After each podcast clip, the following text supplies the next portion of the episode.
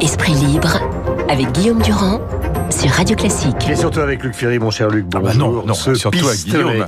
Oui, Fut-il factice et quand même une horreur. Euh, Vous avez été un grand prof ou un petit prof, si on avait été mis en joue par un gamin qui voulait donc euh, se faire noter comme présence, c'est quand même une frayeur terrible et surtout un symbole pour beaucoup de gens ce matin. Oui, un certain nombre de gens sont surpris que ça mobilise le président de la République, le, premier ministre, le ministre. C'est parce que c'est la, la goutte d'eau qui fait déborder le vase. C'est pour ça. C'est parce que c'est trop, c'est trop.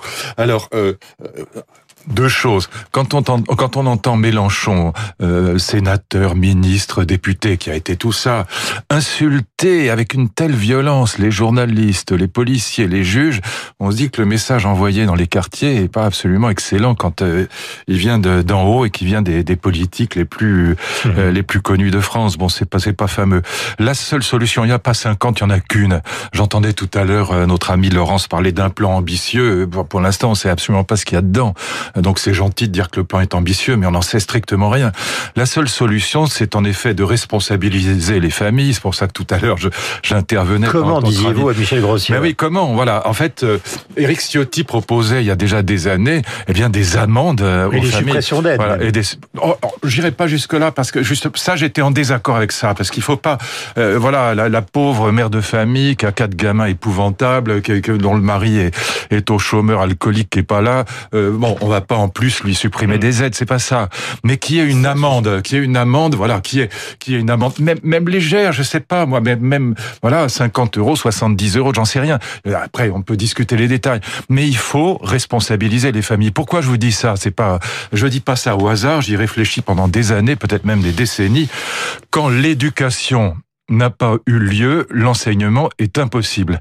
Voilà. Et tout le monde est frappé par euh, la réaction léthargique du professeur parce qu'elle est tellement habituée à, à des tombereaux d'insultes, de, de- d'incivilité que bon, même ça, voilà, elle reste, euh, elle reste d'un calme olympien le- parce la qu'elle en a trop de- vu. La Voilà. thèse de Blanquer, c'est interdisons les portables parce que cette situation où cette Oui, ça- a été faite non pas, pas- pour obtenir la, la présence que lui Non, non, le pour être professeur, filmé, oui. mais pour être filmé. Pour il a sûrement raison. caïd, quoi. Il, il a sûrement raison, mais c'est un petit peu comme le, le- le service militaire qu'on veut remettre en place. La vérité, c'est qu'on va pénaliser 90% des petits Français euh, pour euh, régler le problème de 10%.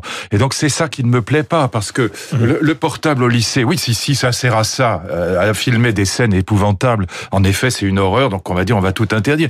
En même temps, tous les parents savent que le cartable qui déforme le dos de leurs enfants depuis la, la- depuis la classe de sixième est insupportable et que évidemment les nouvelles technologies permettent en géographie, en physique, en biologie d'avoir euh, des, des instruments pédagogiques qui sont euh, extraordinaires. Donc euh, voilà, ça me gêne un peu qu'on dise ah, voilà on va, on va on va tout supprimer parce que il y a 10% des gamins qui font problème. Non, il faut responsabiliser les familles et le seul moyen de les responsabiliser, c'est une bonne vieille amende.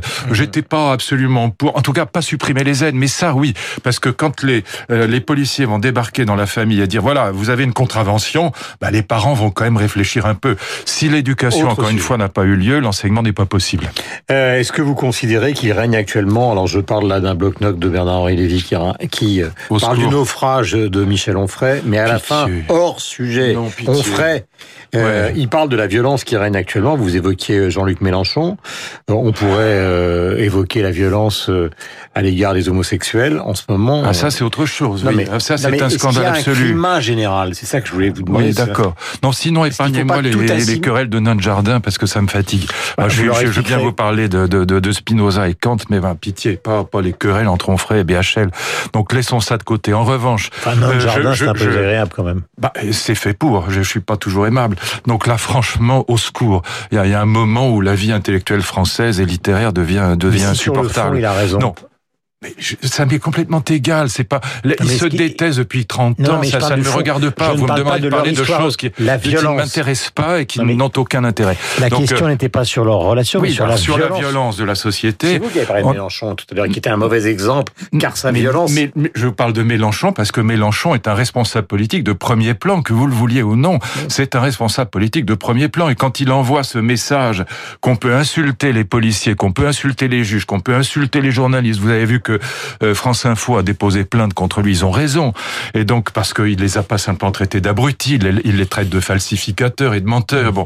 Et donc, je comprends que les journalistes en aient assez des incartades de Mélenchon. Je dis que un responsable politique, je parle pas là des intellectuels, mais un responsable politique qui envoie ce type de message euh, prend une responsabilité colossale. C'est insupportable. Bon, je faire la parenthèse Mélenchon, mais je reviens à la question de la violence. Ce qui est très important, euh, euh, vous avez vu ça comme moi, en 2017, donc euh, l'année dernière, il y a eu 283 000 euh, agressions violentes signalées à la police, euh, ce qu'on appelle les violences gratuites gratuite. Ça veut dire des violences qui sont pas liées à un vol, qui sont pas liées à un casse, qui sont des violences donc mhm. euh, uniquement liées à l'agressivité qui se développe dans la, la, société actuelle.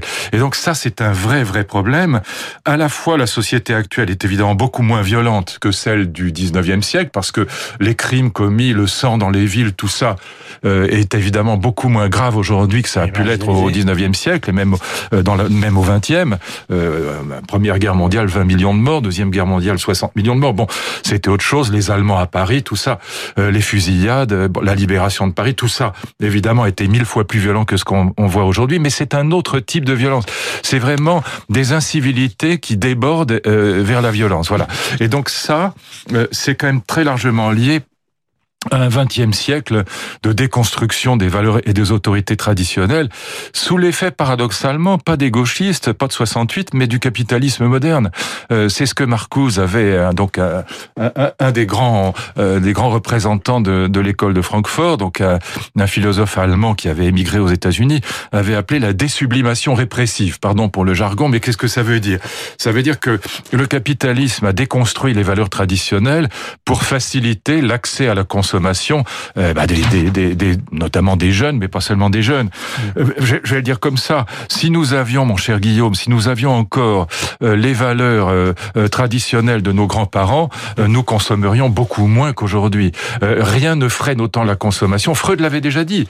Rien ne freine autant la consommation que la sublimation. Voilà. Donc on a vécu un XXe siècle de déstructuration des autorités des valeurs traditionnelles et on le paye aujourd'hui par ces violences gratuites qui sont aussi bien celles de ce gamin dans un, dans un lycée euh, que, que ces 283 000 faits que j'évoquais tout à l'heure et qui sont quand même assez effroyables. J'ai retrouvé euh, un petit document pour vous. Euh, nous y étions, une émission du 5 octobre 2010 qui s'appelait Face aux Français. Vous étiez co-invité avec Jean-Luc Mélenchon et vous parliez de l'épuisement politique. Chez Écoutez. vous.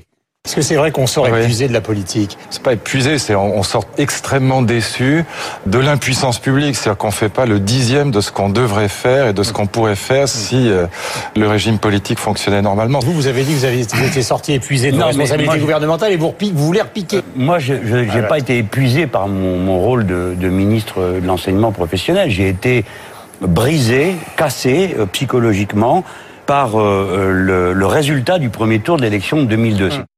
Voilà donc extrait d'une émission. Juste un mot, euh, Guillaume, c'était votre émission. Et à l'époque, euh, Mélenchon était vraiment tout à fait aimable, il est courtois, il se conduisait bien. Je sais pas ce qu'il lui a pris. Il a pris la grosse tête. Il faut vraiment qu'il arrête.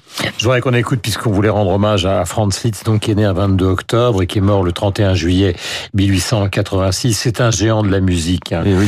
euh, géant absolu, euh, qui donc est mort à Bayreuth. Il a même fait. Alors, je vais pas parler de l'œuvre pour piano, parce que c'est un pianiste mais tenez-vous bien, il a transcrit donc les opéras euh, de Rossini, de Berlioz, de Bellini, de Meyerbeer, euh, le Faust de Gounod, plus tout Wagner pour des partitions, donc pour piano seul ou pour deux pianos, personnage extraordinaire, qui a aussi écrit ce concerto numéro un en mi bémol majeur qu'interprète Samson François.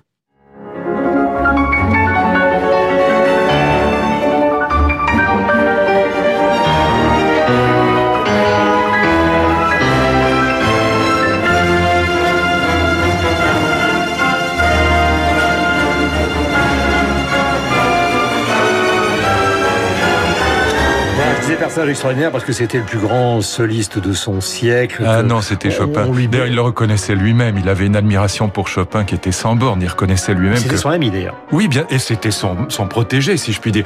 Et Liszt, là où il est vraiment extraordinaire, parce qu'évidemment, c'est un très grand compositeur, puis il y a vraiment des tubes, la Campanella, par exemple. Mais il était, et puis bon, il y a les, les, les rhapsodies qui sont, qui, ont d'ailleurs servi à, à, dans, dans les films américains et, mille fois, et notamment dans les films de Walt Disney, mais de, de, tous les Américains, du coup, connaissent ça. Mais non, là, là où il était vraiment extraordinaire, c'est qu'il avait une humilité face à Chopin, à la fois comme pianiste, il reconnaissait que Chopin était absolument génial, mais aussi comme, compositeur, il savait que Chopin était très au-dessus de lui, bien que lui-même fût déjà absolument génial. Je veux pas euh, diminuer son, son talent qui est incroyable, mais je, je trouve ça vraiment très sympathique chez un, un, immense compositeur comme Liszt d'avoir eu cette, euh, cette humilité de reconnaître que, que Chopin était sans coudé au-dessus de lui, ce qui était vrai d'ailleurs. Et puis il avait comme genre quand même Hans von Bülow qui était chef d'orchestre et Richard Wagner. Pas mal.